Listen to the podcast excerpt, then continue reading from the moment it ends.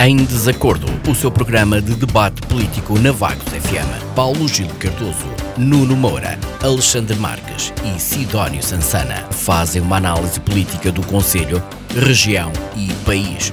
Todas as terças-feiras às 21 horas. Será que os representantes do PS, PSD, CDS-PP e Chega vão estar em acordo ou vão estar em desacordo?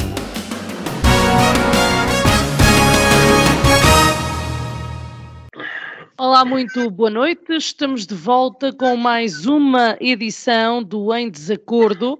Alexandre Marques, Sidónio Sansana, Paulo Gil Cardoso e brevemente Nuno Moura, sejam bem-vindos. Hoje uh, vamos analisar o facto das praias da Vagueira e do Arião voltarem a içar este ano a bandeira azul, o caso ou o problema dos animais errantes no Conselho de Vagos, a alteração à parcela A do plano pormenor do Parque Empresarial de Sousa, que prevê assim a junção de mais oito lotes aos cinco já existentes e ainda a aprovação da prestação de contas referente ao ano de 2021 em Assembleia Municipal.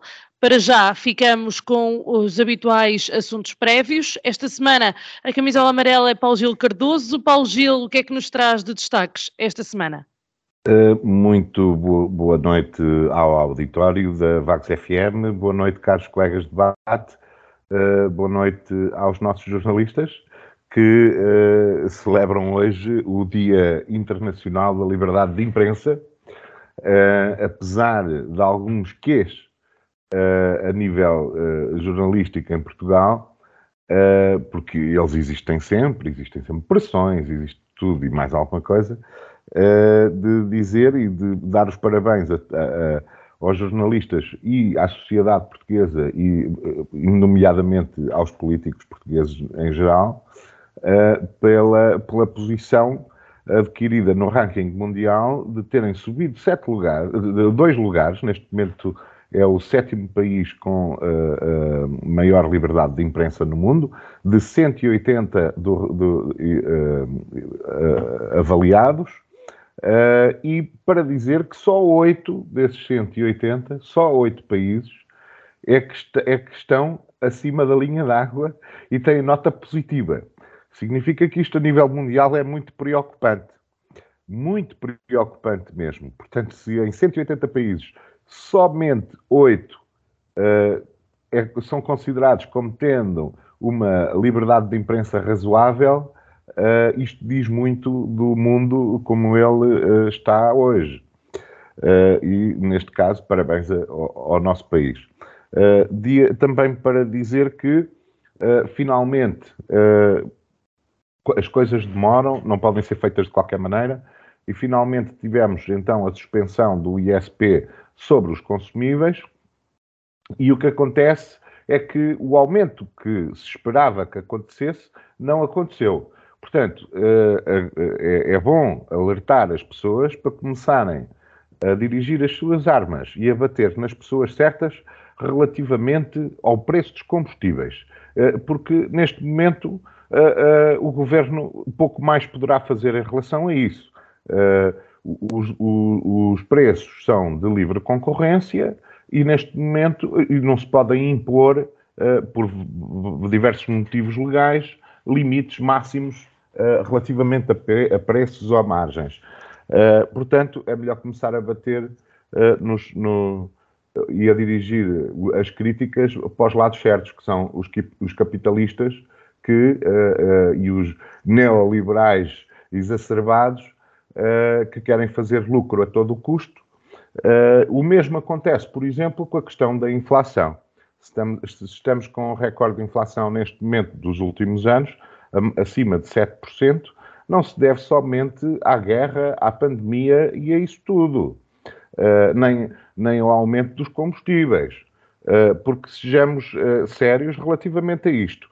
Se eu uh, tenho um custo acrescido uh, em 100 km, ou em 200 km, ou em 300 km de transporte uh, de mercadorias, façam as contas, como eu já disse aqui an anteriormente, ao quilo de maçãs transportado, quer dizer, aquilo dá mais uns cêntimos em cada quilo. não dá aumentos de 50%, 70% uh, em relação uh, a esse tipo de coisas e produtos. Portanto, há aqui um aproveitamento, novamente, também uh, daqueles que aproveitam as, as más alturas para realizar mais dinheiro. Uh, depois, uh, ainda falar da guerra da Ucrânia, que mantém-se num impasse e o, o território mantém-se ocupado. de referir que de parte a parte há algumas culpas. Eu não, não com certeza que considero uh, uma invasão de um país uh, soberano uh, inaceitável, mas também não posso concordar com as 400, os 400 pró-russos ucranianos que são tidos, são, que desaparecem. Ninguém sabe bem onde é que eles estão. as autoridades ucranianas uh, estão no seu direito e baseados no direito, uh, no direito e na lei uh, ucraniana, assim como qualquer outro país, de considerar traidores à pátria. Imaginem que nós, que a Espanha que nos queria anexar e nós tínhamos aqui meia dúzia de portugueses que concordavam com os espanhóis e que queriam ser espanhóis. Com certeza que os iríamos considerar traidores à pátria ou pró-Espanha. Eh, e que eh, seriam considerados personas não gratas, etc., e que poderiam incorrer em prisão e, e coisas do género. Agora, não saber onde eles estão, nem qual é o, estado deles, é outra história. Terem 30 dias sem estar, uh, 30 dias de, de, prisão sem acusação, podendo ficar 30 dias detidos e não se saber onde eles estão, isto também não pode ser. Portanto, nós temos que olhar aos direitos humanos e ao direito internacional relativamente a estas coisas. Isto não é o vale tudo. Uh, e, e, finalmente, a, a pandemia. Uh, dizer que nestes uh, últimos 15 dias tivemos um aumento novamente de mortes e de casos. ainda estamos. aliás, nós tivemos mais mortes neste período do que em igual período do ano passado. E do ano passado estávamos todos confinados e ai Deus me livre e ai Jesus e agora andamos todos aí na queima das, das fitas e dentro de tendas com milhares de pessoas lá dentro e sem circulação de ar, ok? E sem qualquer uh, cuidado, sem proteção nenhuma. Portanto, uh, eu espero que isto não. Uh, eu, eu, desconfio que na próxima semana, esta semana e a próxima semana, que isto irá piorar um bocadinho. É só.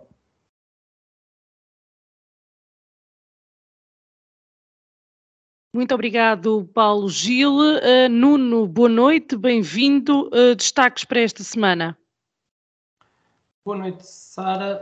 Boa noite ao, à Isabel. Boa noite ao Paulo Gil, ao Sidónio e ao Alexandre. Um cumprimento especial ao auditório da Vagos FM. Um, isto não ser o primeiro a falar, há temas que obviamente se repetem. Eu vou começar precisamente pelo preço dos combustíveis. Uh, efetivamente, houve uma descida por parte do governo do ISP o que não se uh, uh, reproduziu conforme era esperado no preço final uh, que cada um de nós paga pelos, pelos combustíveis. Isto é um bocadinho a ideia de que o governo anda a brincar com, com os portugueses, porque o governo tem na sua possibilidade a, alteração da legislação que o próprio governo implementou. Se hoje temos a questão dos preços, da livre comercialização dos preços, por outro lado, o governo tem o instrumento legislativo que pode efetivamente limitar esse, esse, essa livre estabilização, ou melhor, essa livre, esse livre estabelecimento dos preços. Porque senão tem que aumentar a forma de eh, eh, fiscalização. Vamos, vamos ver. O que acontece é que de segunda-feira para hoje, tendo em atenção, por exemplo, a Galp, duplicaram a margem de lucro de 12 para 24 cêntimos. E, portanto, aquilo que era esperado, um decréscimo no preço do gás óleo, por exemplo, de 20 cêntimos, foi apenas de 10 cêntimos. E, portanto, o efeito que o governo pretendia com o ISP não, não se verificou uh, e, portanto, não podemos passar para cima de, de, das costas dos outros aquilo que deriva da nossa própria competência. E o Governo, nessa matéria, demonstrou mais uma vez, não estar preparado para aquilo que é a, a, a comercialização deste tipo de produtos e aquilo que a lei que o próprio governo fez uh, permite que os comerciantes desses, desses produtos façam com, com os preços. A segunda nota, uh, e que é recorrente, é a questão da guerra na Ucrânia. Uh, uh, efetivamente, continuamos todos a condenar este tipo de guerra. Uh, efetivamente, também é, hum, eu não diria, uh, não iria tão longe quanto foi o Paulo Gil no que diz respeito aos, aos prisioneiros por parte da Ucrânia, daqueles que são pró-Putin, pró-russos. Um, se bem, eu, eu entendo que nós não temos nada de saber onde é que eles estão. Temos é que ter a garantia de que estão, uh, pelo menos, com, com condições humanas e que não estão a ser maltratados. Saber onde é que eles estão, penso que pode ser até uma informação uh, uh, do ponto de vista daquilo que a Rússia tem vindo a captar de todas as informações que são veiculadas nos, nos órgãos de comunicação social. Continuo a achar que uh, Putin é uh, efetivamente responsável pelos crimes uh, horrendos que se têm vindo a verificar na Ucrânia e espero que o Tribunal Internacional uh, não deixe ficar uh, em águas, em águas brandas esta, esta situação. Por fim, a pandemia também, conforme tenho tentado fazer em todos os programas, chamar a atenção para os riscos da pandemia, que parece já ter terminado, mas que efetivamente não terminou, estamos a verificar o aumento de casos e o aumento de mortes Portanto, chamar a atenção para todos os nossos ouvintes continuem dentro dos possíveis a respeitar uh, as regras, mesmo que elas agora não sejam obrigatórias, pelo menos a respeitar as recomendações, o uso de máscara, uh, esta uh, seja uma guerra paralela à da Ucrânia e nós certamente não vamos querer estar a viver duas guerras em simultâneo. Muito obrigado. Muito obrigado, Nuno. Um, Alexandre, boa noite, bem-vindo. Destaques para esta semana. Boa noite, Sara, obrigado. Uh, olá, Isabel, olá aos meus colegas de painel e olá a todos um, aqueles que nos estão a ouvir. Eu trago hoje uh, dois pensamentos intermediados pelas notícias da semana que eu achei uh, que seriam de realçar. o primeiro pensamento é aquele já velho, portanto, um sentimento já um pouco uh, parte do costume do povo português, que é o de sentirmos que estamos reduzidos uh, à indigência. Alçam-se ao poder desde tudo, desde analfabetos, meninos mimados, escrocos de toda a espécie, todos eles que nós já conhecemos há muito tempo, não é? Alguns nem, nem, para, nem para criados serviam e chegam a presidentes de Câmara, deputados, administradores ministros e até presidentes da República. E com este pensamento eu deixo-vos esses tais destaques para vocês, eh, todos aqueles que nos ouvem, ehm, pensarem um pouco sobre isto. O Brasil fica de fora novamente dos convidados para a festa, para a cúpula do G7. Portanto, a Alemanha, que é neste momento quem preside ao G7 eh, e que vai sediar o encontro, convida a África do Sul, a Senegal, o Senegal, a Índia, a Indonésia para a reunião que acontecerá em junho. E o Brasil, pela terceira vez consecutiva, um uh, uh, convidado que era um convidado assíduo, deixa de ser convidado. Biden diz que vai proteger o direito da mulher a escolher caso o Supremo Tribunal derrube o aborto legal.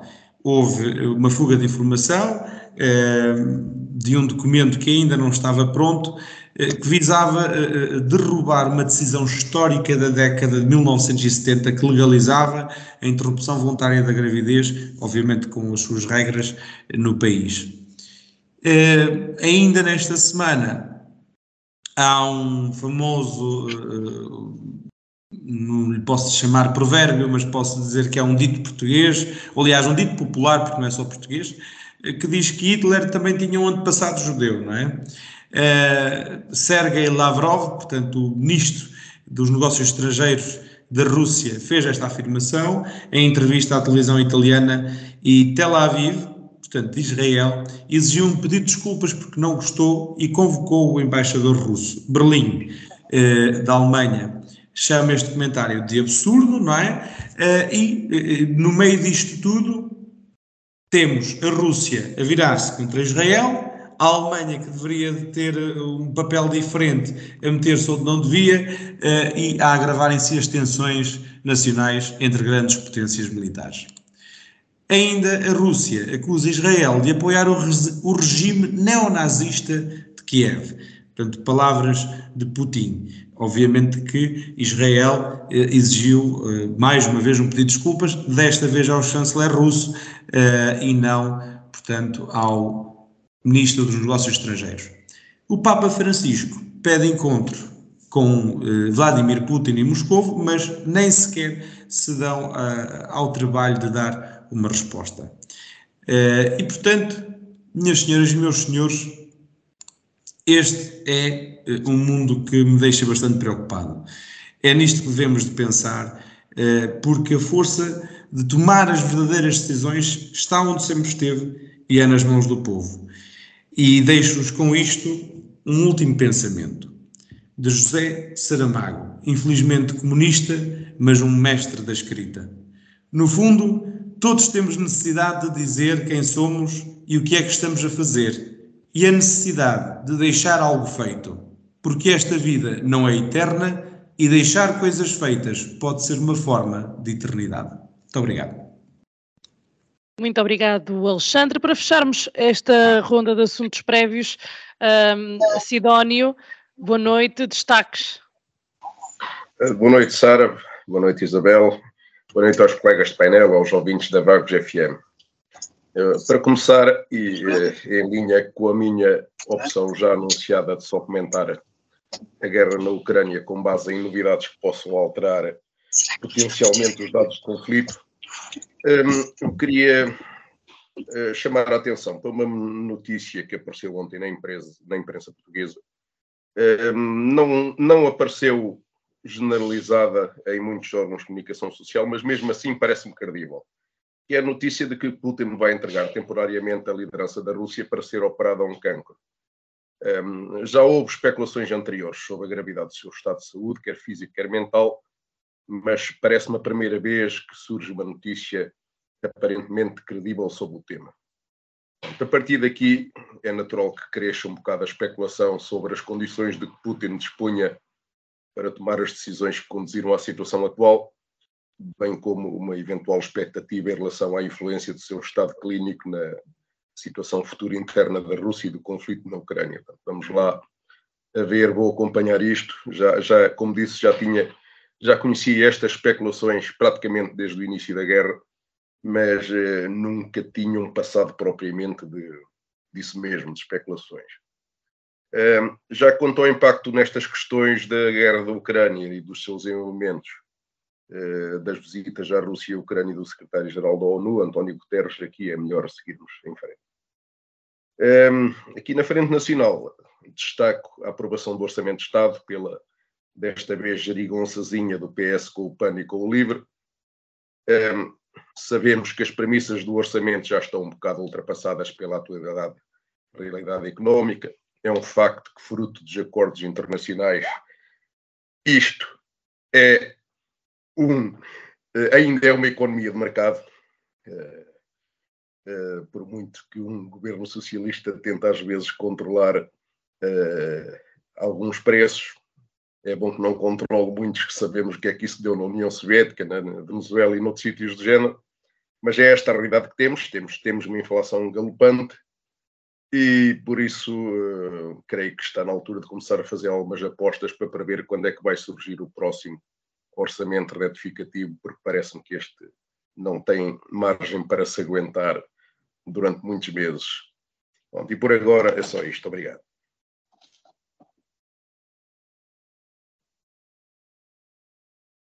Muito obrigado, Sidónio. Muito obrigado aos quatro. Penso que estamos então em condições de avançar neste nosso programa. Começamos por analisar o facto das praias da Vagueira e do Arião içarem uma vez mais este ano a bandeira azul, galardão da responsabilidade da Associação Bandeira Azul da Europa. Este é já o 34º ano em que a praia da Vagueira é distinguida e o 15º do Arião. Um trabalho, eh, penso que não só da autarquia, mas também aqui de associações ambientais do Conselho que promovem, por exemplo, a limpeza dos areais, não, Paulo Gil? Uh, ora bem, uh, sim, e já lá vamos. Eu só queria acrescentar aqui uma coisinha, não é para criticar nem para falar de ninguém. É que esqueci-me nos pontos prévios de dizer que a Europa Central, neste momento, está a sofrer um, muito mais uh, do que nós. eu tive a notícia hoje, por familiares e pela comunidade portuguesa, de que na Alemanha não há nem óleo, nem azeite, nem farinha, nem polpa de tomate nem tomate enlatado nas prateleiras. Zero. E está tudo racionado. E as prateleiras estão vazias já há várias semanas. Uh, portanto, epá, a ver se os nossos portugueses produtores de azeite se enviam para lá umas toneladas e uns caminhões para safar aquela gente.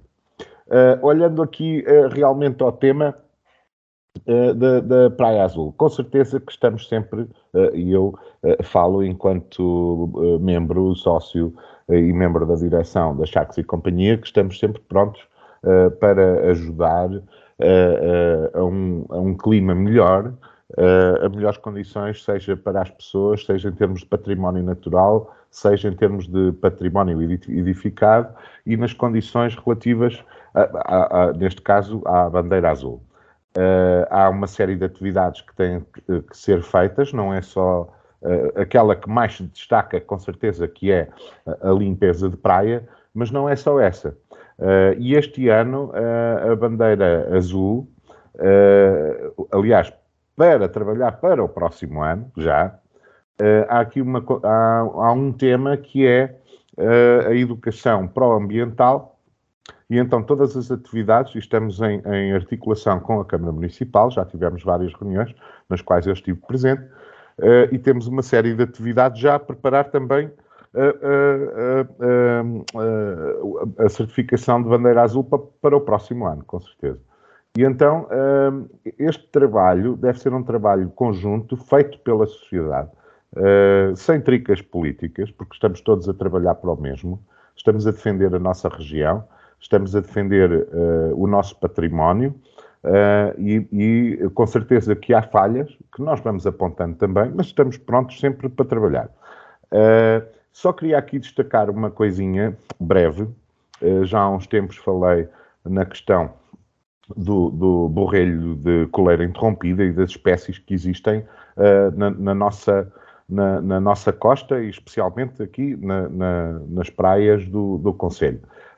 é uma pequena ave, é só para chamar a atenção às pessoas que existe uma pequena ave, que é como os, como os pilritos que andam lá a correr, a, a, fugir da espuma, à beira da praia, mas são umas um bocadinho maiores, uh, que também são muito, correm muito e arrastam a asa a fazerem-se de feridas, especialmente as fêmeas, para afastar predadores e pessoas dos seus ovos, que não fazem ninho. Uh, escolhem um buraquito qualquer, uma pegada na areia, para depositar os seus ovos, que normalmente vai de um a três.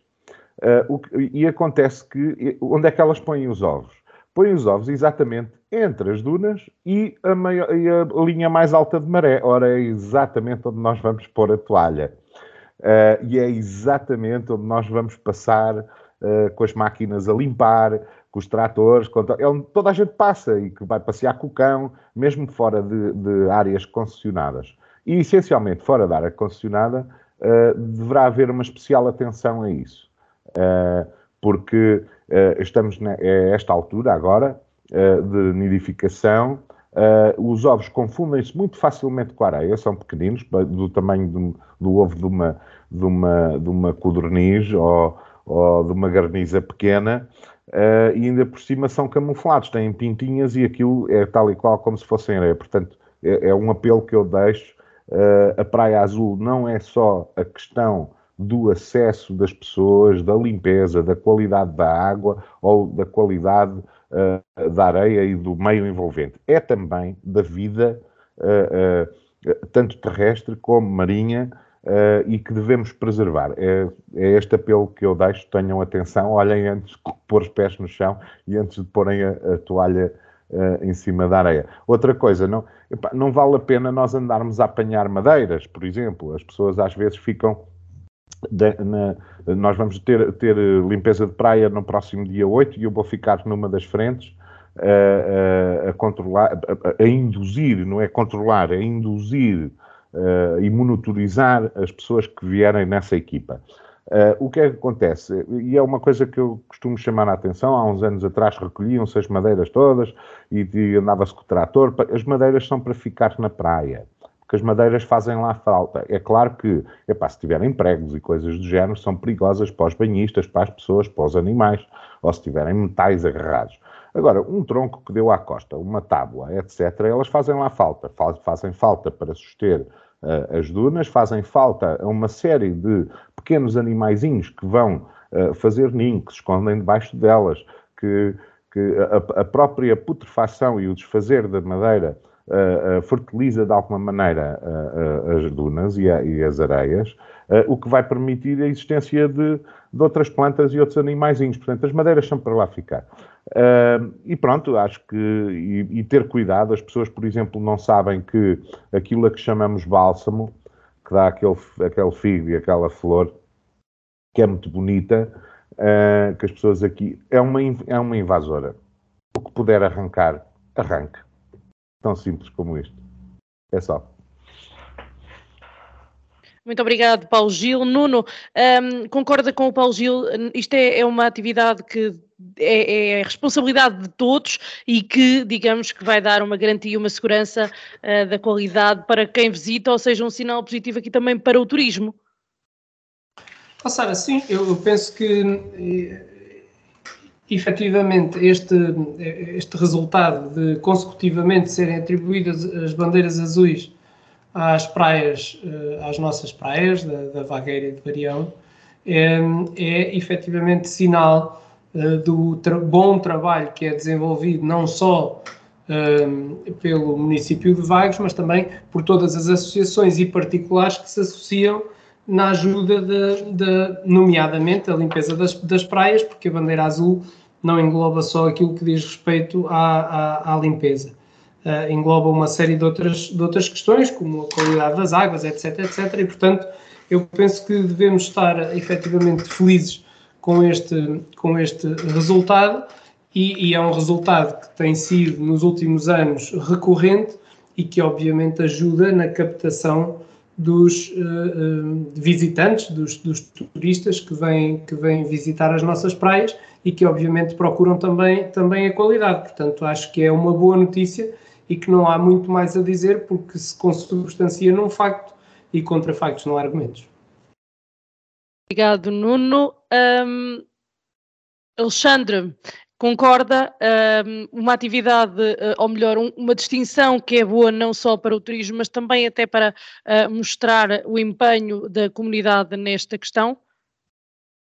Primeiro que tudo, tenho a dizer que gostei de ver o Nuno a citar um conservador, uh, Winston Churchill, quando ele dizia que factos são factos e contra factos não há argumentos. E gostei, gostei, não gostei porque o Paulo Gil não chegou a dizer, mas ouvi o Sidónio falar de frente nacional, quando o Paulo Gil disse que ia estar numa das frentes, eu pensava que ele ia dizer frente local, mas não disse, não disse, senão eu tinha gostado de ouvir. Um, mas em relação a este ponto agora em específico, isto foi mais em jeito de brincadeira, uh, não há, há muito a dizer-se, uh, mas que eu resumo tudo apenas nisto. Uh, é um orgulho para qualquer vaguense. Muito obrigado. Muito obrigado, Alexandre. Sidónio, para fecharmos então esta, este primeiro tema, uh, como é que vê esta distinção? Ora bem, não se assustem já, mas a minha primeira frase é que não é que seja uma especial distinção ter uma bandeira azul. A questão aqui coloca-se ao contrário. Não? É? O galardão da bandeira azul tem um capital de prestígio acumulado uh, ao longo de décadas é das coisas que funciona bem neste país. Não? É? Tem regras bem estabelecidas, bem conhecidas, que não mudaram significativamente com o tempo, ao contrário do que às vezes acontece neste país, enquanto quando há um novo líder a tratar das coisas, uh, esse líder tem a tentação de mudar tudo do avesso só para mostrar que manda. Aqui isso não acontece e por isso uh, não ter a bandeira azul significa uma praia a evitar, uma praia que tem problemas com as águas, que tem problemas de limpeza, o que seja, mas não é bom não ter a bandeira azul. E por isso a bandeira azul não é propriamente o troféu Tanito das praias portuguesas, é algo que deve ser levado a sério. A praia que se preze deve ter bandeira azul. E, naturalmente que é bom para o Conselho de Vagos ter duas praias com bandeira azul. Não há muitos municípios que possam dizer o mesmo. Agora, eh, uma outra questão que eu queria dizer um bocadinho à volta disto, do facto de termos duas praias com bandeira azul, já falamos aqui há algumas semanas sobre a Praia da Vagueira. Eu gostava também de dizer um bocadinho qualquer coisa que pode ser um bocado mais controverso sobre a praia, o facto da Praia do Arião poder ser publicitada como um capital turístico de Vagos e ser promovida a par com a Praia da Vagueira. Eh, eu pessoalmente acho que está muito bem assim. Eh, a promoção em excesso do Arião pode gerar uma pressão no sentido de levar o Arião a tornar-se uma cópia urbanizada da Vagueira.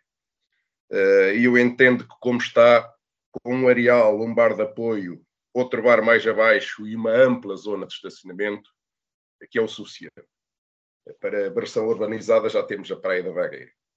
A única coisa realmente que eu mudava no Arião para tentar resolver aquele que me parece ser o grande problema associado ao, ao isolamento seria o reforço da biovigilância nas zonas dos parques de estacionamento para tentar prevenir os roubos de que tempos a tempos se fala na, na área.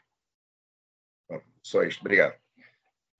Muito obrigado. Estamos em condições de avançar então. Os animais errantes continuam a ser um problema uh, no Conselho de Vagos. Na última sessão da Assembleia Municipal houve um município, inclusive, que alegou ter visto uma matilha de 19 cães numa área do Conselho. O Presidente da Câmara disse que muitas das vezes os animais não são apanhados porque estão com a barriga cheia pelos cidadãos que os alimentam nas ruas. Mas, Nuno, se calhar se não fossem alimentados estes animais, para além de um problema de saúde pública, poderiam representar aqui um problema de segurança para os transeuntes o que acha? Nunca há solução perfeita para este assunto, não é?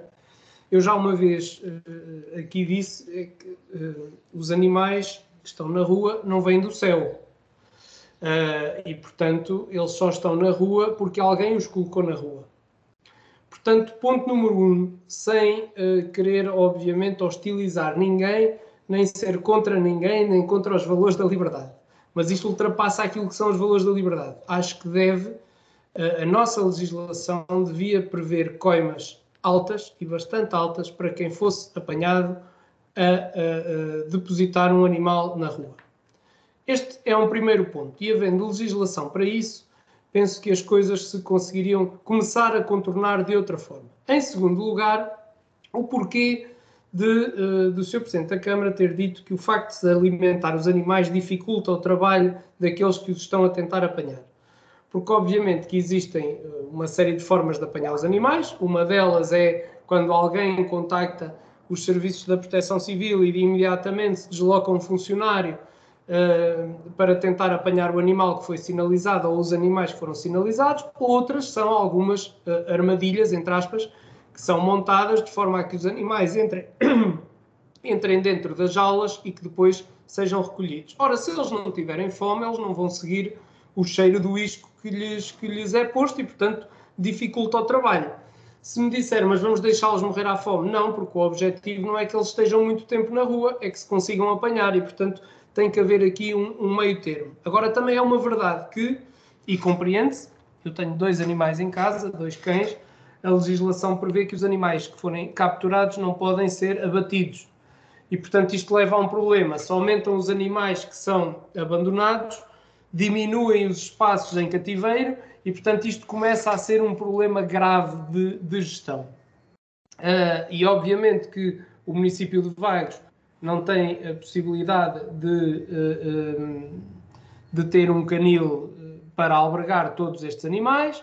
A comunidade intermunicipal de Aveiro, na última Assembleia Intermunicipal, falou-se desse problema e, e, portanto, posso também já dizer aos municípios de Vagos e já agora aos meus colegas de, de debate, que uh, a questão do canil intermunicipal tem sido também um problema naquilo que, naquilo que diz respeito ao concurso para que se iniciem as obras, portanto, os concursos têm ficado desertos, não aparece ninguém para uh, executar aquela obra, e segundo aquilo que pudemos perceber da última reunião, o Sr. Presidente do Conselho Executivo da CIRA informou que eventualmente vão proceder à alteração do projeto de forma a que façam alguma coisa execuível e que apareça alguém a, a, a propor-se a realizar aquele projeto, porque o problema é que ninguém quer fazer aquele projeto e, portanto, estamos aqui num problema, num problema grande que não, não é só do município de Vagos, mas que o problema dos outros podemos nós bem, um, e que não me parece a curto prazo haver uma solução para esta situação, porque se forem apanhados 20 animais e forem colocados na rua 30, nós a seguir precisamos de mais 30 lugares. Temos a Associação Gato e Cão cheia, temos o Canil Municipal cheio, uh, uh, e portanto isto, o, problema passa pela maior sensibilização das pessoas e depois pelo respeito uh, que cada um de nós deve ter pelo outro e, e também pelos próprios, pelos próprios animais, porque de resto eu não vejo que haja uma outra solução viável para todas, todas as situações que nós, que nós conhecemos. Alexandra, um, concorda? Uh, Vago já poderia ter aqui uma solução para este problema dos animais errantes ou uh, lá está, é um trabalho que não nos afeta só a nós, nem depende só de nós e que temos que realmente ter aqui um, esperança? É assim, a esperança eu sempre ouvi dizer que é a última a morrer, mas é óbvio que eu não posso concordar com o Nuno. Ele não quer hostilizar, eu hostilizo. As pessoas que abandonam os animais na rua uh, e que as deixam entregues à mercê de, do destino são um, um, estúpidas até à quinta casa. Havia de nascer um pinheiro manso onde o sol não brilha. E é mesmo assim. E porquê? Porque isto não prejudica só os animais, que por si só já é bastante grave, como prejudica também todos aqueles eh, que moram na zona dos abandonos. Eu falo pela minha sogra, por exemplo, que mora ali no Hervedal eh, e que está fartinha, fartinha, fartinha de ter problemas com pessoas que passam na rua porque os animais eh, circundam ali aquela zona onde ela mora e onde moram os vizinhos, obviamente, naquela rua. Porquê? Porque os animais atacam os contentores de lixo, atacam, o, atacam, salvo seja, uh, os espaços onde, onde eles têm uh, a comida dos seus animais domésticos, ou seja, transpõem as vedações, furam por baixo, saltam por cima, fazem o que bem querem lhes apetece. A situação está mais do que sinalizada, não é? E não aparece lá uma pessoa, nem da Junta, nem da Câmara, nem da Proteção Civil. Pior, pior, uma senhora que lá passou na rua ainda há bastante pouco tempo, atira um tijolo contra um desses cães que andavam lá abandonados, não é? A quem a minha sogra, passado mais, pouco mais de uma semana, ninguém o vinha buscar, deu algo de comer, porque dava dó ver o cão como ele estava, já com os ossos a, a distinguir-se. Ehm, essa senhora atira um tijolo ao cão, não é? Começa a berrar com a mãe da minha namorada, como se ela é que tivesse a culpa de um animal, daquilo que faz um animal que nem sequer é dela. O animal não tinha atacado a senhora, porque por acaso vimos e não tinha atacado a senhora, não é? Ainda se dá ao luxo essa, essa dita cuja de ameaçar a minha, a minha sogra, a dizer que vai fazer queixar às autoridades, porque trabalha na junta ou na Câmara, já não sei onde é que ela disse que trabalhava, e que se não tivessem ali os cães, os cães registados na junta de freguesia, que ia fazer queixar à GNR. Veja-se que não é só a estupidez daqueles que o abandonam, não é? Como também é a estupidez daqueles que não têm eh, a amabilidade ou a decência de ter respeito pelos animais e pelos seus vizinhos ou pelas suas vizinhanças. Chegar-se ao ponto de atirar um tijolo e de culpar a primeira pessoa que se lhe aparece à frente. Os animais errantes são um problema e um real problema no nosso Conselho de Vagos. Eh, mas também só assim o é porque eh, tomar decisões concretas e que resolvam o problema de uma vez por todas não é com este executivo.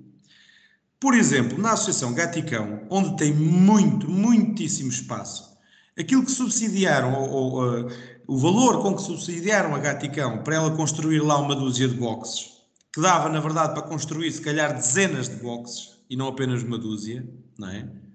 Tinham feito a obra de uma forma diferente e aproveitado aquele espaço enorme que lá está. Porque a Gaticão, vos garanto que já lá estive, tenho lá família a voluntariar, agora tenho família na direção, sei bem o que lá está, não é? E tem espaço para muito, muito, muito mais. E não venham dizer que o canil municipal está cheio, porque o canil municipal é uma amostra. É uma amostra, que também foi caríssima para aquilo que é, diga-se de passagem. Portanto, eh, temos que arranjar soluções. E as soluções vão custar dinheiro, obviamente que vão custar dinheiro. E de dinheiros já falaremos mais à frente e para já é tudo. Muito obrigado. Muito obrigado, Alexandre. Sidónio. Ora bem, um, falou-se aqui que um, o problema começa por uma questão de legislação e associada à legislação de, de civismo. Eu, eh, esta questão do abandono de animais até foi melhor regulamentada em termos legislativos já não muitos anos e, portanto, uh, há questões relativas ao abandono de animais que são uh, censuráveis em termos uh, jurídicos. e não obstante, até com esta nova legislação que temos, o que é facto é que há décadas que no Conselho de Vagos que eu ouço falar deste, deste problema de matilhas de cães vadios em várias localidades que um, fazem um barulho durante a noite, que chegam a atacar pessoas, eu conheço relatos desses, e, portanto, é um problema que se repete periodicamente e de uma forma recorrente. O Presidente da Câmara, quando diz que não se deve alimentar os animais, ele não deixa de ter razão, não é? E muitas vezes é este o fator que atrai os animais uh, ao ponto A ou ao ponto B. Mas, mas esta não é a questão central, não é? Só, se, só decide exatamente para onde é que os animais vão. Uh, a questão central é o que está por trás disso, é o, é o, o abandono dos animais que acontece, não sei se poderia ser feita alguma coisa eh, para melhorar eh, a questão em termos de, eh, de, de, de avaliação, de controle de, desse abandono por parte das autoridades, se há aqui alguma coisa a falhar ou não. Para além desta questão, que deveria ser avaliada, é preciso realmente ver o que é que se passa a seguir. É? E aqui, se realmente é recorrente que haja por aí animais abaixo, espalhados uh, em vários pontos do Conselho, então a mim parece-me óbvio, e mais uma vez sem conhecer todos os números e todos os dados do problema, mas parece-me que será, será razoável pensar que é preciso maior espaço de acolhimento para uh, estes animais que possam ser recolhidos. E pronto. E depois aqui vamos bater à questão, uh, e esta questão parece-me um símbolo daquilo que é política autárquica em muitas destas medidas no Conselho de Vagos, é uh, de onde é que veio o dinheiro, como é que se arranja dinheiro para implementar esse tipo de situações. Se não há com participação comunitária, se o CIRA não intervém, como já aqui falámos hoje, se não há outra qualquer entidade para meter dinheiro na solução, de onde é que veio o dinheiro? Não vem, eh, não se faz. Regra geral, neste tipo de problemas, a Câmara Municipal diz que não tem dinheiro. Epá, eu uh, só vou rematar com uma questão. Uh, para este tipo de soluções que resolvem um problema concreto, recorrente dos vaguenses, não há dinheiro. Para os brinquedos, que já não me podem ouvir falar que é uma obra do regime, já há dinheiro. Por aqui me fico. Obrigado. Paulo Gil. Ora, voltamos outra vez ao mesmo. Uh, há 30 anos, há cerca de 30 anos atrás, e que existe legislação e que foi implementada a legislação no país, legislação nacional, responsabilizando as autarquias pela uh, criação de canis e pela responsabilidade sobre animais errantes. Em 30 anos, o município de Vagos não se atreveu a construir um canil. Tem um, umas jaulas uh, temporárias, que são oito neste momento, e que foram feitas há cerca de dois anos, e uh, nestes 30 anos, nestes 30 anos... Feitas a preço duro.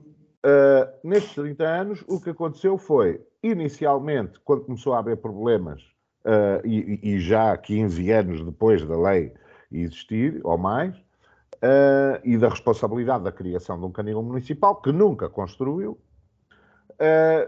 passou, fez um protocolo com a, com a, com a Associação Gaticão, e a Associação Gaticão teve sempre imensas dificuldades para gerir, porque é feita por voluntários, uh, e teve sempre extrema dificuldade em sustentar e gerir, uh, uh, seja em termos de higiene, seja em termos de voluntariado, para tratar dos cerca de 400 animais que lá estão. Portanto, o, o, que acontece é que o município, independentemente dos os, os executivos anteriores, todos eles até hoje, todos eles até hoje, sem exceção, seja uh, ainda João Rocha, seja. Paulo Gil, tem que ser Bento, breve, o seu tempo está seja, a terminar. Com certeza, mas isto tem que ser dito. Seja João Rocha, Carlos Bento, Rui Cruz ou, ou, ou Silvério Regalado, nenhum deles resolveu o assunto, nem construiu um canil. E foram chegando com a barriga para a frente, com a barriga para a frente, fizeram um protocolo. Só para lembrar ainda outra coisa, é que existe legislação, aquilo que o, o, Nuno agora há bocado referia, o Decreto-Lei número 315 de 2003, de 17 de dezembro, diz que uh, poderá haver um máximo de, de, de multa, de coima, no valor de 3.750 euros por abandono de animais de companhia. Portanto, a legislação existe, não é aplicada e ninguém vai acusar ninguém. É um bocado isto. Disse. Muito obrigado, Paulo Gil. Avançamos para mais uma. Oh, Sara, não, desculpe, sobre esta matéria. Uh, já, não. Agora, já agora. Um, o que o Paulo Gil diz é, é verdade e provavelmente eu expliquei mal. Quando eu dizia em termos de legislação, é depois também em termos de fiscalização, porque, como sabemos, não tenho conhecimento até do ponto de vista profissional, de ninguém que tenha sido autuado pelo abandono de, de, de animais. E, e, e é podemos dizer, e podemos dizer, também, eu estou de acordo. Eu chamei e podemos dizer que é por dificuldade, ninguém, é? pronto, e podemos dizer que é por dificuldade de uh, se poder apanhar as pessoas a, a, a, a cometer o ato. Portanto, uh, mas existem muitos animais que são abandonados com chip e, portanto, nós sabemos de quem são os donos. Pois a seguir os donos dizem que afinal não os abandonaram, que eles fugiram. Quer dizer, temos aqui uma série de coisas que, eh, se a lei fosse aplicada de outra forma, enfim, eh, seria diferente. Mas já agora eu gostava de dizer que a lei, já agora também, a Lei 27 de 2016, de 23 de agosto, que aprova as medidas para a criação de uma rede de centros de recolha oficial de animais e estabelece a proibição de abate de animais errantes como forma de controle da população, estabelece no seu artigo 2 os deveres do Estado e diz o número 4: o governo, em colaboração com as autarquias locais, promove a criação de uma rede de centros de recolha oficial de animais que deve responder às necessidades de construção e modernização dessas estruturas, com vista à sua melhoria global, dando prioridade às instalações e meios mais degradados, obsoletos ou insuficientes.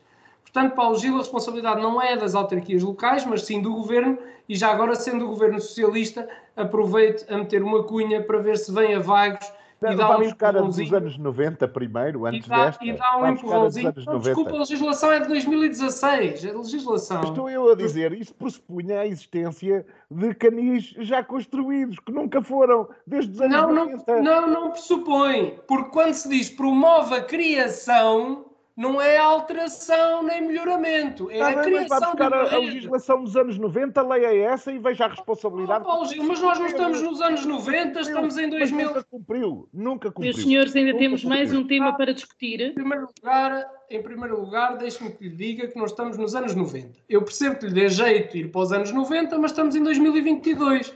E a legislação de 2016 prevê que o Governo é que, em colaboração com as autarquias, deve promover a criação de uma rede de centros de recolha. Portanto, o seu governo está em falha, que não promove a criação desta rede de centros de recolha e devia promover, dotar as autarquias de condições financeiras para que isso aconteça e não o faz. E, portanto, a responsabilidade. Isso não inibe é... a responsabilidade desde 1994 a 95 até respons... 2016 da Câmara Municipal. Não inibe. Ah, não seja assim. Até... Não seja mas... assim, Nuno. Até lhe fica mal. Mas...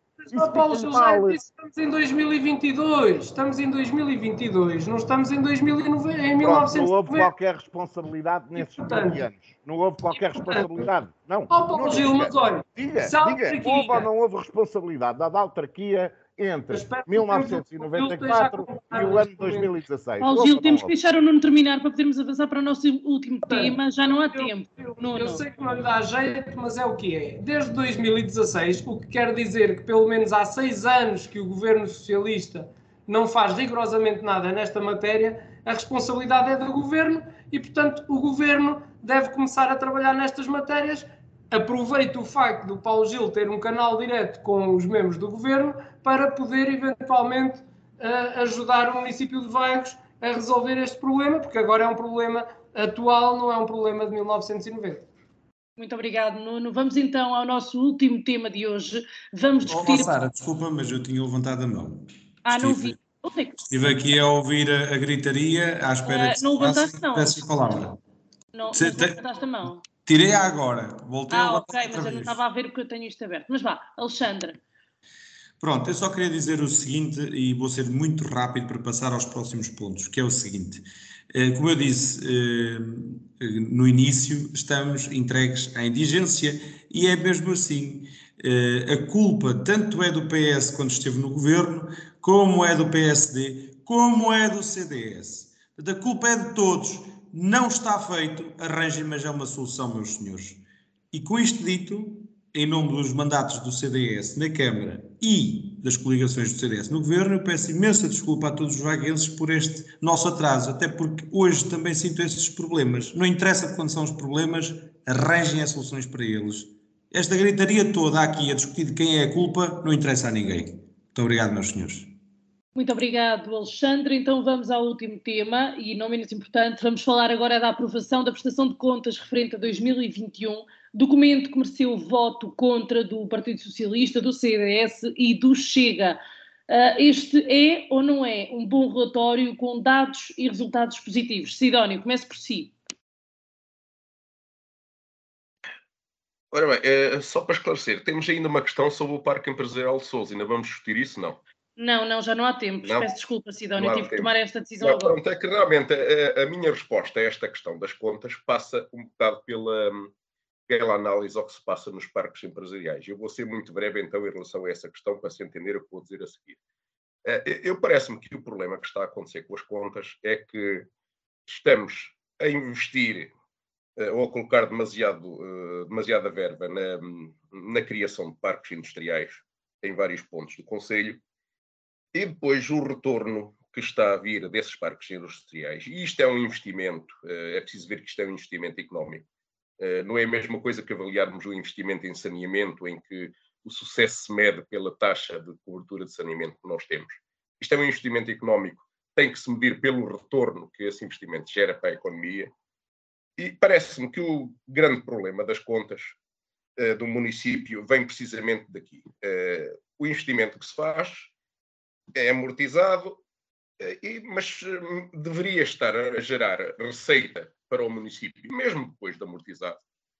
E isso não está a acontecer. Eh, tantas centenas de milhares de euros investidos, eh, o Presidente da Câmara aparece a sugerir na, na Assembleia Municipal que, que vamos ter uma, uma, boa surpresa com os números e depois aquilo que aparece é um pequeno acréscimo de 40 mil euros na receita da derrama.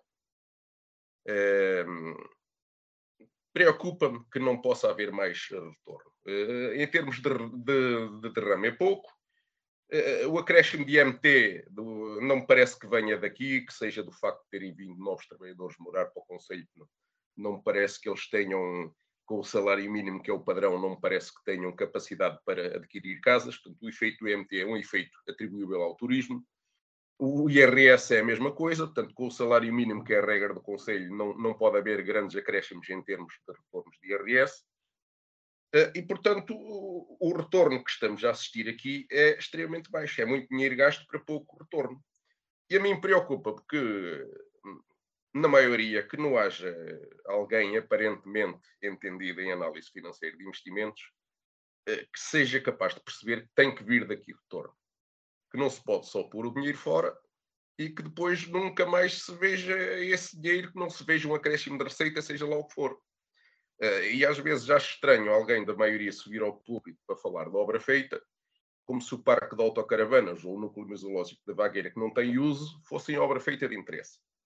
Uh, portanto, eu, para mim, em relação a esta matéria, parece-me que realmente é um ponto crítico, sensível, e eu aqui já defini os critérios que vão nortear a, a, minha atuação nesta área até final do mandato.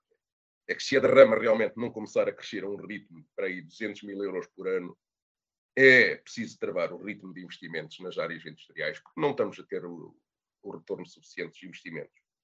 E, portanto, eu eh, daqui em diante vou ter que votar contra orçamentos e contas onde a rentabilidade destes investimentos esteja suportada pelo 31 de boca e não por cálculos objetivos. Obrigado. Muito obrigado, Sidónio. Paulo Gil, concorda? É, eu, eu, concordo em parte com aquilo que o, o, Sansana diz, quer dizer, é, porque, e, e já lá vamos, é, isto normalmente, e é aquilo que o PS já diz há vários anos, há bastantes anos, é que o, o que a Câmara, os orçamentos que a Câmara apresenta não são, não são para ser levados a sério porque depois uh, a obra programada e prevista não é executada. Ficaram 6 milhões e tal de obra por, por executar, quer dizer, ou à volta disso. Uh, uh, ficámos nos. Tem melhorado, mas tivemos uma execução de cerca de 75% nas coisas mais. no, no essencial. Ficaram 6 milhões e tal por, por, por, por por, por, trabalhar, seja de receitas, seja de. Porque depois as contas têm que ser uh, certas, as receitas com as despesas. Mas, uh, portanto, isto não é um compromisso uh, para valer, quer dizer, não, não é, não é. isso, e depois esta, esta questão, questão relativa uh, aquilo lá que o Sansana ainda agora disse, relativamente ao, ao, ao núcleo museológico, à, à, ao Parque das Caravanas uh, e outras, não é? Porque uh, e, e o, o, grande investimento, grandes investimentos não houve. As pessoas esquecem-se ou faz passar a ideia, e eu vou aqui dizê-lo outra vez, eu sei que o Nuno não gosta e o PSD também não, mas as obras de defesa costeira, a, a, a, ciclovia entre a Costa Nova e a Vagueira, os passadiços, a Quinta do Ega, etc., são obras da Poli financiadas. Não, não foram nenhuma delas por iniciativa inicial da Câmara Municipal. E pouco têm de orçamento municipal nelas. Portanto, onde é que está a obra? andamos há anos com a questão do, dos, dos, armazéns municipais. Era aqui, depois já não era, depois uh, houve problema com os terrenos. Uh, agora, onde é que está? E continuamos na mesma. Pá, como não tenho mais tempo, também não preciso dizer mais, porque as pessoas veem o estado em que estão as estradas e outras, e outras infraestruturas. Muito obrigado, Paulo Gil. Nuno? Ora bem, Sara, relativamente à, à, à, aprovação das contas, eu, eu, gostava de dizer o seguinte: foi eventualmente dos documentos uh, que, em termos de saldos finais, apresentou o melhor resultado nos últimos 15 anos, seguramente. Aliás, tivemos o porta-voz do Grupo Municipal do CDS na sua intervenção a começar por dizer isso, pese embora depois a seguir dissesse que eram alguns floreados mas daquilo que resulta do relatório do Revisor Oficial de Contas, uh, que é uma entidade externa à Câmara Municipal e, portanto, imparcial, as obras, uh, uh, a prestação de contas reflete verdadeiramente aquilo que, que se tem passado. E, portanto, é, na nossa perspectiva, uma, uma prestação de contas muito positiva e seguramente a melhor nos últimos, nos últimos 15 anos. Um, depois eu gostava de dizer que a, questão das, da, levantada pelo Sansana uh, e já agora também pelo, pelo Paulo Gil uh, leva-nos a, a, a, ter que fazer aqui uma diferenciação. Nós não estamos a falar de empresas, portanto a Câmara Municipal não está a trabalhar para o lucro, a Câmara Municipal uh, trabalha para prestar um serviço à população e dar-lhes melhores condições de vida. E, portanto, não vamos pôr areia na engrenagem. Obviamente que as estradas do nosso Conselho precisam urgentemente de um melhoramento uh, quase na sua, na sua totalidade. Mas tem-se feito muito investimento. Quando o Paulo Gil diz que eu não gosto que se fale nem o PSD das obras financiadas, não, não, ao contrário, nós gostamos muito que fale das obras financiadas. Não gosta, já não gostamos tanto é que use da retórica para dizer que as obras financiadas não são da iniciativa do município ou não são obras do município, porque inclusivamente já tive a oportunidade de lhe facultar o contrato que foi estabelecido, por exemplo, para os passadiços, para que o Paulo Gil visse que o dono de obra é o município de Vagos. E, portanto, contra factos, voltamos, não há argumentos. Uh, ah, um, e mais, a estrada Rinchen-Esquias também foi alvo de um, de um financiamento, o Palacete de Esconde Valdemoro também foi alvo de um financiamento, um, Uh, o, o, Museu da Vagueira também foi alvo de um financiamento e, portanto, isso não deixam de ser investimentos. tomaríamos nós que todos os investimentos que a Câmara Municipal tem que fazer se conseguisse uh, um, financiamento de, de, da União Europeia. Portanto, quanto a isso estamos esclarecidos e, e, e, penso que não é necessário dizer, dizer mais nada. Por outro lado, o, o Partido Socialista tem por hábito confundir as coisas. Já na Assembleia Municipal se confundiu o aumento da carga fiscal com o aumento da receita fiscal. Nós efetivamente tivemos um aumento da receita fiscal, mas não tivemos um aumento da carga fiscal, porque eh, em vagos as taxas mantêm-se no mínimo. Portanto, eh, é hábito do Partido Socialista confundir estas. estas eh, se calhar o Partido Socialista não confunde, tenta é confundir as pessoas com este tipo de, de argumentário para que as pessoas pensem que houve um aumento da carga fiscal, quando não houve. Portanto, a taxa mantém-se precisamente no mínimo, houve efetivamente um aumento da receita. Quer isto dizer, ao contrário, ao contrário do que dizia o Sidónio, que há mais pessoas a pagar. Qual é a razão? Não sei, não, não vi nenhum estudo sobre isso. Se é pelo facto do turismo, se é pelo facto dos trabalhadores se fixarem em vagos, se é pelo facto de compras de casa, se é... essas razões não sei dizer. Há um facto: há mais pessoas em vagos a pagar impostos. Isso é um facto que é irrefutável e, portanto, aí não, não, há, não há volta a dar. Um, e, portanto, parece-me que uh, a votação não corresponde às alegações que a maior parte dos intervenientes na Assembleia Municipal fizeram, mas uh, nós temos que compreender e aceitar uh, com o espírito de abril aquilo que são as decisões de cada grupo municipal. Muito obrigado, Nuno. Alexandre?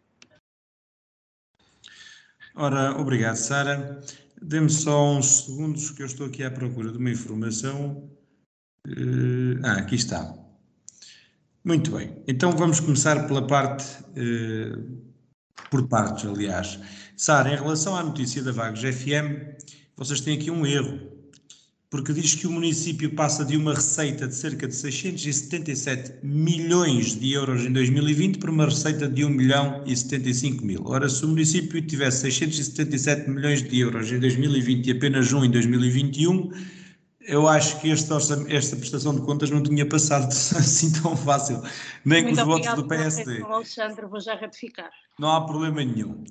Eh, aliás, isto é um outro erro e o erro é, desculpa Sara, mas tenho que puxar as orelhas nesta parte, um, ehm, em que dizes, ou aliás em que a Vagos FM diz que no final da votação o líder do grupo municipal do CDS-PP, Oscar Lopes, entregou uma declaração de voto na qual adianta que o Conselho é o que mais gasta em comparação com as contas apresentadas pelos municípios vizinhos e em arredores. E depois diz, refere-se aos vizinhos eh, a que nós nos estamos a referir. Ora, não é nada disto. Aliás, não é só isto.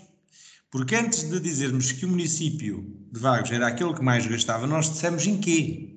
E, portanto, é o que mais gasta nas rúbricas dos gastos políticos. E, no fim, o Sr. Presidente da Assembleia não, uh, uh, não notou que eu me tinha escrito para falar e quando ele repetiu os nomes, eu sou sincero, também estava distraído, portanto, ele não teve culpa nenhuma. Uh, e eu estava para dizer exatamente aquilo que tem, tinha que ser dito, porque tentaram desmentir o líder parlamentar do CDSPP. E eu não posso deixar isso passar. Porque em 2021 nós, à altura, ainda não tínhamos os dados. E admito que ainda hoje não tenho. Mas de 2020, por exemplo, já as despesas do município de Aveiro com os, os mesmos vereadores, seis vereadores, uh, e a tempo inteiro os seis, relembre-se que em Vagos temos uma vereadora a meio tempo, cifrava pouco acima dos 200 mil euros anuais. E já na altura, as despesas do município de Vagos para o mesmo fim eram de 280 mil euros passava. Portanto, estamos a falar de no mínimo uma diferença de 70 mil euros a mais. E vamos comparar uh, o, o, distrito, o, aliás, o, o, município de Vagos com o município de Aveiro, desculpem, mas nem sequer há comparação possível. Não vamos comparar. Portanto, Uh, esta prestação de contas é o que é e, e, e vou tentar aqui, uh, agora deste bocadinho para a frente, ser o mais, aliás, o menos político possível, porque é assim mesmo que tem que ser. As pessoas lá em casa têm que perceber como é que isto funciona. e o líder parlamentar do CDS-PP, no início da sua intervenção, é disse que as, as contas eram... Aquilo não é um parlamento, é uma Assembleia Pronto, Municipal. Exato, do Grupo Municipal, obrigado. Do nosso porta-voz, vamos por aqui. Uh, disse que os, os, números eram positivos e de facto são positivos, mas por uma única e exclusiva razão, não é? É que as contas estão bem feitas do ponto de vista legal. Porque as contas têm que ser aprovadas não é só em sede da Assembleia Municipal. Mais nada. De resto, tudo o que lá está explanado são decisões políticas, opções políticas do atual executivo com as consequências dos executivos que o antecederam, alguns dos quais, muitos até os últimos 20 anos, todos PSD, e portanto as contas têm que passar. Se não passassem, se as contas fossem chumbadas logo em Assembleia Municipal, Vagos tinha o caldo entornado. Portanto, estamos a falar de uma coisa que não é nada positiva, ter uma prestação de contas chumbada. É tão simples quanto isto. São positivos por, por, isto. Porque, obviamente, que aquilo que está explanado neste documento não é aquilo que o CDS gostaria de lá ver, escrito e apresentado a toda a comunidade. Não é. Eu vou dar um exemplo e era esta a informação que eu estava à procura. Porque eu tenho aqui o relatório, um dos relatórios do, de, de um auditor externo. Por exemplo, à Câmara Municipal de Oliveira do Bairro, uh, do ano passado, penso eu que do primeiro semestre do ano passado, em que diz o seguinte: uh, no que diz respeito, e isto estou eu a citar, no que diz respeito à estrutura de endividamento, verifica-se que 31% do passivo é de curto prazo. Uh, peço desculpa. Peço desculpa, está aqui um erro. Eu vou, vou, vou uh, começar a citar novamente. Quanto ao rácio de endividamento, a sua leitura diz-nos que o total do ativo é financiado em cerca de 11% por capitais alheios. 11% por capitais alheios. Era aqui que eu queria chegar e peço desculpa por ter uh, começado a citar a frase errada. Uh, estavam a falar, ainda há pouco aqui a debater os meus colegas, das obras financiadas uh, pelos fundos europeus, ou que viessem da CIR, ou que viessem lá de onde viessem, e o Nuno Moura começou a falar da, da estrada Rio Chasquias, do Palacete Valmoro, etc. Tudo aquilo que está feito em Vagos, nenhum daquele dinheiro é nosso. Todo o nosso ativo, aliás, eu não digo todo, mas eu atrevo-me a dizer que cerca de 85 ou 90% do nosso ativo é financiado por capitais alheios. Capitais alheios, minhas senhoras e meus senhores, significa coisas tão simples como dinheiro emprestado. Porque nós não temos qualquer tipo de capacidade de fazer uma obra estruturante, uma grande obra, não é? porque toda a obra estruturante é grande obra, não é? A dimensão física até pode ser pequena, mas toda a obra estruturante é uma grande obra. Nós não temos capacidade para fazer com dinheiros próprios. Não há. Essa é uma das coisas que o CDS, por exemplo, não consegue aceitar não faz sentido. Não faz sentido como é que um, um, um, partido político que teve 20 anos, mais de 20 anos ininterruptos na Câmara, e já disse aqui, já sei até adivinho qual será a resposta do Nuno Moura em relação a isto que eu estou a dizer neste momento, uh, e eu já lhe disse que podíamos discutir como é que o PSD ganha eleições em vagos quando ele quisesse, uh, reservar um programa só para isso. Quando um, um partido político tem 20 anos ininterruptos, não é? Para gerir os destinos de uma Câmara Municipal, como é que não há um plano traçado com mais ambição, com mais rasgo? Porque não há. Alexandre, tem que terminar, por favor. Para terminar, ainda relação, em relação à notícia que a, agora saí daqui, em relação à notícia que a Sara tinha partilhado connosco, só um bocadinho, eu quero uh, uh, fazer dois pedidos, de desculpa públicos um, ehm, aqui, porque eu fiz um reparo ao colega Sidónio Sansana, colega membro da Assembleia Municipal, na reunião da Assembleia Municipal, quando fiz questão de diferenciar património líquido de ativo. E agora que vejo aqui a citação daquilo que ele disse, eu peço desculpa que fui eu que interpretei mal. Uh, e em relação ao meu porta-voz do Grupo Municipal do CDSPP, pedir-lhe publicamente desculpas, visto que uh, uh, o batizei de uma forma pública como Oscar Gaspar e ele é Oscar Lopes. Muito e obrigado, como o prometido é devido, está aqui a minha correção e o meu pedido de desculpas público. Oscar, um grande abraço. Muito obrigado. Muito obrigado, muito obrigado aos quatro. Uh, o vosso tempo terminou e o nosso programa termina assim uh, também. Para a semana cá estaremos com mais temas a discussão. Até lá, fique seguro. Em Desacordo, o seu programa de debate político na Vagos FM, todas as terças-feiras às 21 horas. Será que os representantes das conselhias vão estar em acordo ou vão estar em desacordo?